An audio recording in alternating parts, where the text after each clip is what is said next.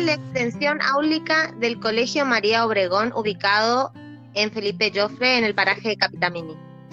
Le vamos a comentar sobre metodologías nuevas de comprensión que se basan en estrategias. Mi nombre es Daniela Dalpra. Todas las estrategias implican elaboración por, parte del docente para cumplir con los objetivos de aprendizaje propuestos. Es tarea del docente planificar, programar y organizar los contenidos para que los estudiantes aprendan. Esto implica que debe adaptar las estrategias de acuerdo a su materia y a sus contenidos. Debe seleccionar y perfeccionar las técnicas que considere más oportunas y eficaces a la hora de conseguir un proceso de enseñanza-aprendizaje efectivo. Es un desafío poder consensuar métodos institucionalmente y creo que es necesario generar la motivación, sentido de pertenencia y de confianza, que promuevan responsabilidad y compromiso con la escuela. En este punto, creo que los directivos tienen que detectar las fortalezas y debilidades de la institución para crear líneas de acción para mejorar. Para esto es necesario que cada nuevo docente asuma esos desafíos con responsabilidad. La utilización de las metodologías activas de enseñanza promueve un mejor y mayor aprendizaje. Se trata de promover habilidades que permitan al estudiante comprender problemas, detectar si entendieron un texto, saber utilizar otras estrategias para comprender lo que leen. Los estudiantes trabajan en equipo, discuten y argumentan. Soy Jessica Ferreira, profesora de Educación Tecnológica. Exactamente se entiende por estrategias de aula al conjunto de estrategias educativas, métodos y haceres que utiliza el maestro diariamente en el aula para explicar, comprender, motivar y estimular para mejorar el proceso de enseñanza-aprendizaje.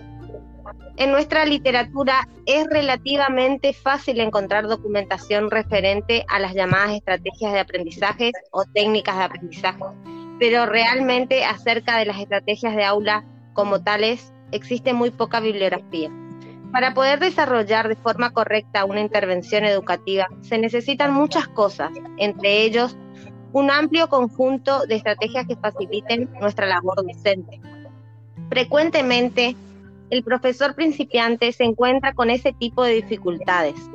No sabe exactamente cómo motivar a sus alumnos, cómo interactuar en el aula o cómo relacionarse con sus alumnos para mantener una cierta disciplina o resolver diversos conflictos. También es posible encontrar profesionales que tras muchos años de experiencia han adquirido unos hábitos que no son muy apropiados, a pesar de ser en ocasiones efectivos. Las estrategias de enseñanza son procedimientos que el docente utiliza en forma reflexiva y flexible para promover el logro del aprendizaje significativo. Son medios o recursos para prestar ayuda pedagógica, se pretende desarrollar un pensamiento crítico, desarrollar una meta de cognición y desarrollar las capacidades de búsqueda rigurosa de información. Otra, y por última, desarrollar la capacidad de comunicación escrita.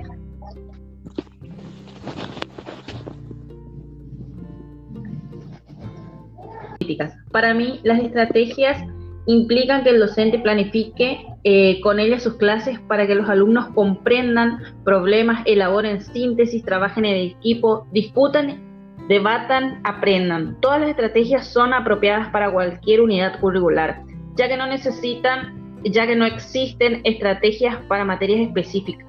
Las técnicas no derivan de enfoques de la enseñanza, ya que no son propias de un enfoque, sino son universales. Es posible consensuar métodos institucionalmente, pero no sería bueno ya que cada docente perdería su espacio a la imaginación y a la originalidad para desarrollar su clase. Las metodologías activas sí proponen soluciones didácticas porque dan herramientas para que el docente y el alumno puedan comunicarse, mejorar e interactuar en la construcción del conocimiento. Es un aprendizaje autodirigido